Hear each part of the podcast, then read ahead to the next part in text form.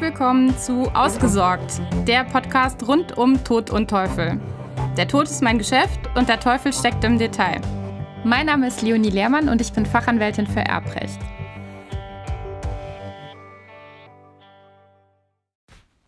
Wie schikaniert man seine Erben am besten? Teil 1. Wo Teil 1 ist, ist natürlich auch Teil 2. Und so möchte ich die heutige Folge als Auftakt für eine mehrteilige Reihe nutzen. Wie viele Teile die am Ende haben wird, das muss ich gestehen, weiß ich heute noch gar nicht. Aber ich denke, da wird vielleicht ein bisschen was zusammenkommen. Denn es gibt ja vielfältige Möglichkeiten, wie man seine Erben ärgern kann. Und äh, dementsprechend meine ich, dass ich da das ein oder andere finden kann. Mm, jetzt geht es mir natürlich nicht, das möchte ich vorwegnehmen, natürlich geht es mir letzten Endes nicht darum, tatsächlich eine Anleitung dafür zu geben, wie man am besten seine Erben ärgert, sondern eigentlich steht dahinter natürlich der Gedanke, dass man ja normalerweise will, dass einen die Erben in positiver Erinnerung behalten und eben keinen Streit haben und dass man praktisch so, wie ich das jetzt in dieser Reihe darstellen möchte, bitte nicht agieren soll. Doch beginnen wir mit Teil 1, ähm, wo ich tatsächlich glaube, die besagte Mutter und Erblasserin, die wollte ihre Kinder ärgern, beziehungsweise ihre Tochter in dem Fall und ihre Enkeltochter. Oder im Speziellen den Lebensgefährten der Tochter. Denn was war passiert? Die Mutter war verstorben und es stellte sich heraus nach ihrem Ableben, dass sie ein Testament hinterlassen hatte. Und wie dann im Nachgang Tochter und Enkelin wohl glaubhaft versicherten, gab es im Vorfeld zu Lebzeiten keine nennenswerten Auseinandersetzungen, keine wirklich gravierenden Streitigkeiten oder dergleichen mit dem Lebensgefährten der Tochter, aber die Mutter scheint ihn nicht so besonders geschätzt zu haben. Denn sie verfügte in ihrem Testament, dass ähm, Erben ihre Tochter und ihre Enkeltochter sein sollten. Und Bestandteil ihres Nachlasses war insbesondere eine Immobilie, nämlich die Immobilie, in der sie zuletzt selbst gelebt hatte und in der mit ihr auch die Tochter und die Enkeltochter gelebt hatten. Der Lebensgefährte der Tochter war praktisch als ja, Ziehvater deren Tochter, also der Enkelin, zu verstehen. Er verbrachte sehr viel Zeit mit beiden, war auch regelmäßig dort auf dem Grundstück und hat sie besucht. Und ähm, scheinbar hatten die da nach meiner Vorstellung, wenn ich das so lese, in den Entscheidungsgründen einen, ja, recht intensiven Kontakt insgesamt in der gesamten Konstellation.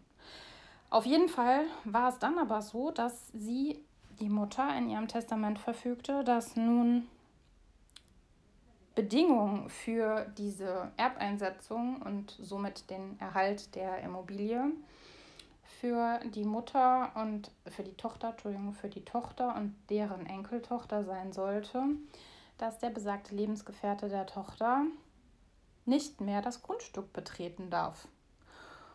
Und die Zuwendung der Immobilie bzw. die Erbeinsetzung stand also unter der Bedingung, dass dieses Betretungsverbot eingehalten würde und etwas weniger gravierend, aber immerhin auch noch nebenbei hatte sie verfügt, dass die Immobilie auch nicht an den Lebensgefährten veräußert, übertragen, wie auch immer werden dürfte.